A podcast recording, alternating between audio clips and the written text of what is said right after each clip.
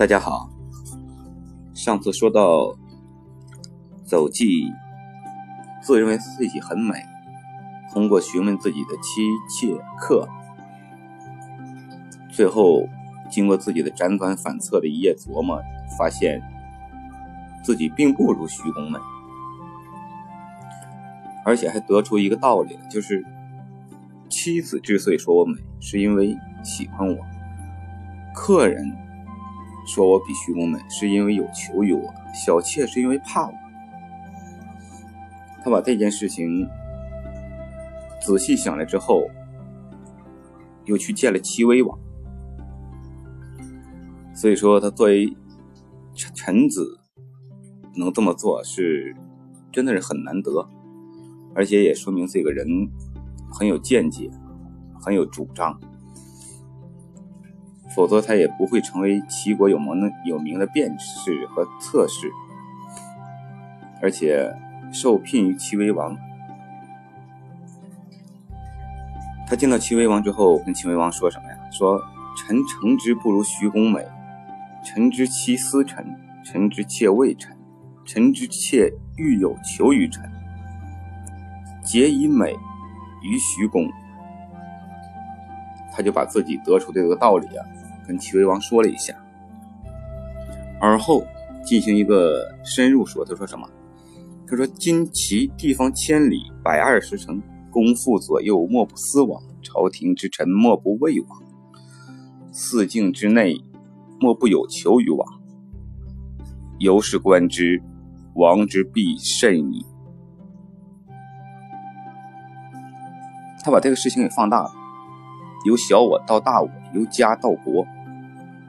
他说什么？他说：“今天齐国土地有千里，有一百二十座城池，宫廷里的那些妇人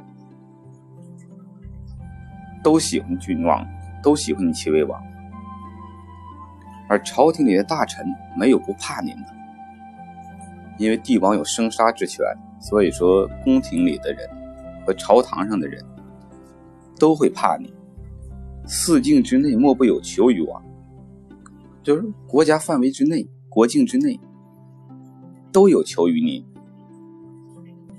所以由此观之，由此得出一个道理：您受的蒙蔽会更大。齐威王想了一下，觉得他说的很有道理，然后齐威王下个令。齐威王说什么呢？乃下令，群臣使吏民能面刺寡人之过者，受上赏；上书见寡人者，受宗赏；能谤议于朝事，闻寡人之耳者，受下赏。令初下，群臣进谏，门庭若市。数数月之后，时时而监禁。七年之后，虽欲言，无可进者。所以这齐威王也是一个贤明的君王。实际大家看春秋战国呀，实际从东周列国开始到整个的一个春秋战国的历史，一直到秦统一前后，实际中国在那一段时期上的历史上的君主很少有昏庸之辈，有也很少。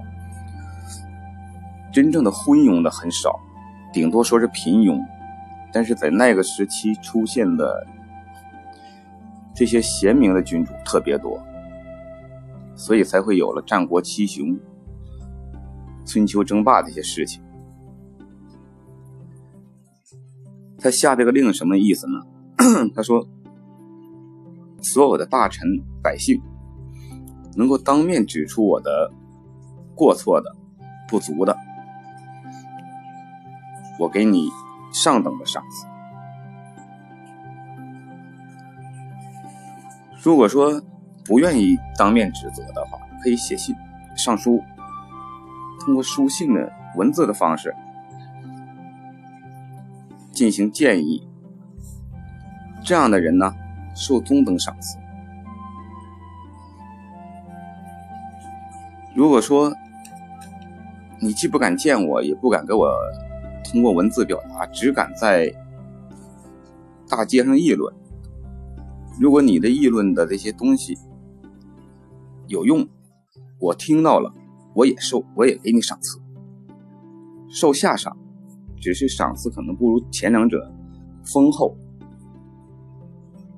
所以说，齐威王这么一做。道理和效果是非常明显的。道理呢，就是说他明白了自己不能受蒙蔽。效果就是什么呢？后面那句话：“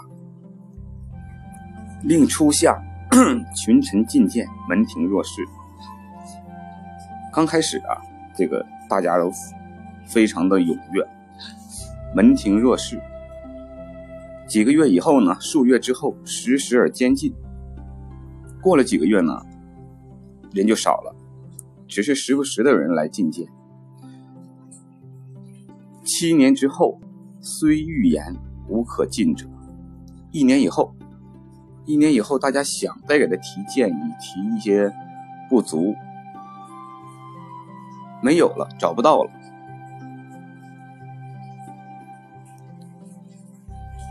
而它达到的一个效果是什么呢？因为战国这些春秋战国这些大王、这些属属地，实际他们都属于中国之内，只是当时各霸一方，在他的地盘上就没有人再能提出建议，而在他的地盘之外产生了一个效果，这是。可以说是取得了一个最重要的效果是什么？燕、赵、韩、魏闻之，皆朝于齐。此所谓战胜于朝廷。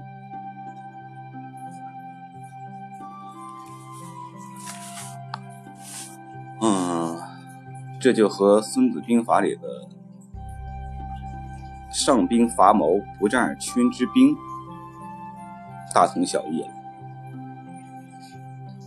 实际一个国家的强大体现在哪儿？很多时候体现在万邦来朝。为什么说中国的唐朝是中国的一个巅峰，是一个鼎盛时期？就是因为在那个时代万邦来朝，而作为一个帝王，能像齐威王这样开门开门纳谏，是很不容易的。大家说那有什么不容易呢？实际上，从人性角度来讲，从人的自我膨胀欲来说，和自我的心理和自我这个认知上来说，很难，尤其在位高权重的时候，是很难接受别人的建议的，因为他以自我为中心。这个古代帝王以自我为中心是非常明显的。大家熟知的一句话就是“普天之下莫非王土，率土之滨莫非王臣”。所以说，古代帝王能开门纳谏，真的是不容易。而凡是能开门纳谏的帝王，基本上都是能成就一番霸业。更重要的，这篇文章说的是周忌。周忌这个人，他的发散思维。和他的举一反三，将家事运用于国事的自知之明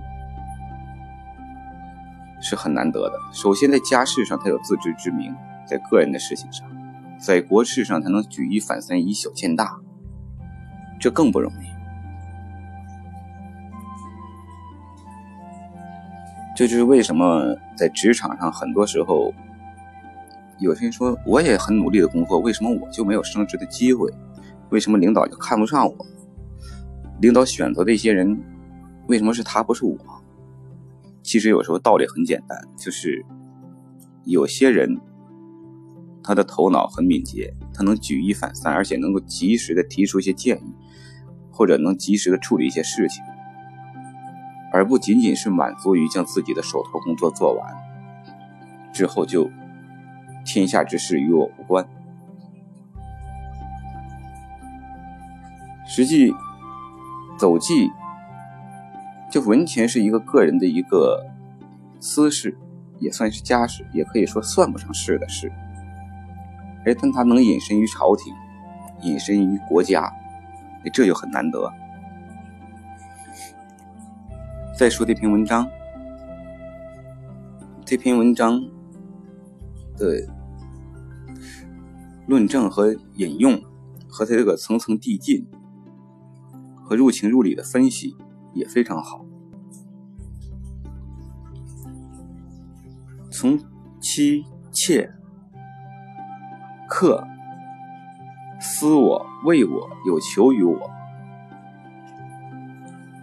到齐威王呢，国家思王畏王有求于王，前后呼应，而且对比成长，而且这里还有一件事，就是我觉得也是非常棒的一件事，就是说每个人呢提建议也好，提意见也好。为什么有些人提建议、提意见，领导或者说朋友啊、亲人能听进去，还乐于接受；而有些人提建议，受到领导的训斥、家人的反对、朋友的不屑？为什么？同一件事，同一个道理，就是说百姓、老百姓说的一句话百样说，你说的方式方法不对。可能适得其反。你像走记，他初见齐威王的时候，他没有直接提出“大王你不对呀”这个事情，很多地方你受蒙蔽了。如果他这么说，齐威王作为帝王，作为一方霸主，肯定不乐意，可能听都不想再听他说下去。哎，但是他从自己的家事引申。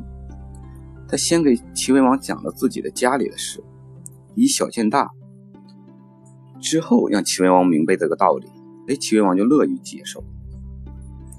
所以说，一句话百样说，你即使给别人提建议、提意见，也要入情入理，委婉含蓄，动之以情，喻之以理，这样才能使你想说的话、你想做的事、你想。提出的建议落到实处，否则你提出了不能落实，等于没有说，而且弄不好会引来杀身之祸，不如不说。所以说，人和人的聪明和人和人的角看问题的角度、说话的角度、切入问题的切入点，一定要掌握好。再有就是齐威王，齐威王。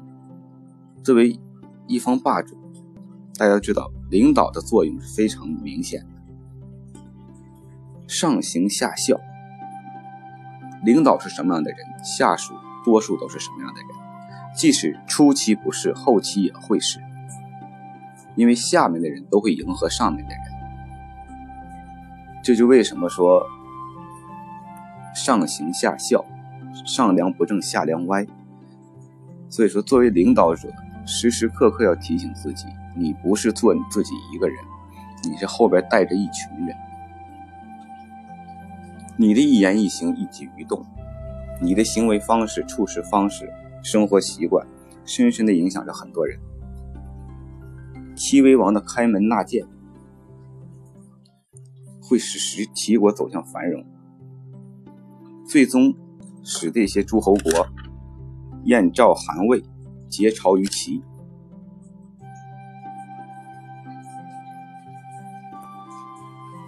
说到这儿，让我想起一个另一句话来。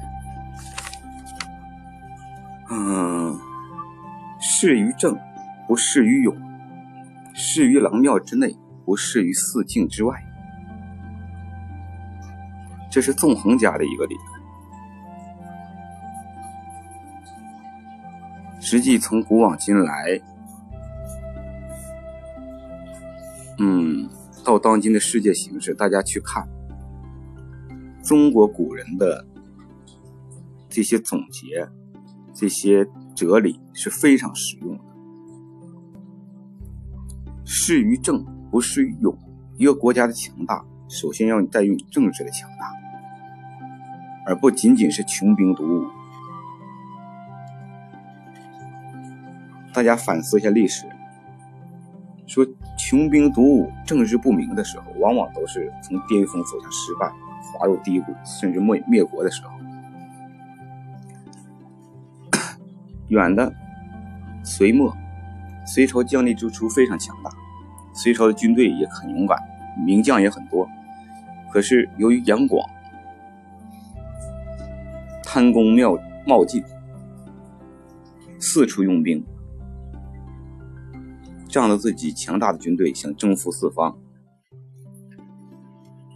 但是时候不对，因为你国内政治不稳。所以说，适于政不适于勇，最终杨广的结果是内忧外患之下，被唐朝给取缔了。适于郎庙之内，不适于四境之外。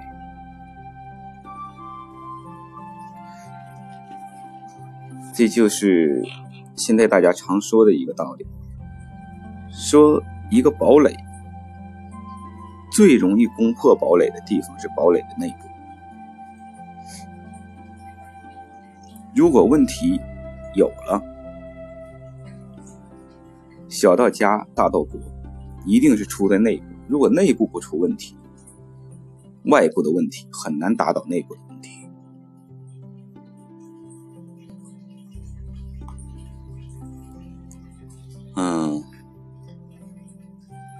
这和历史上很多事情很相似。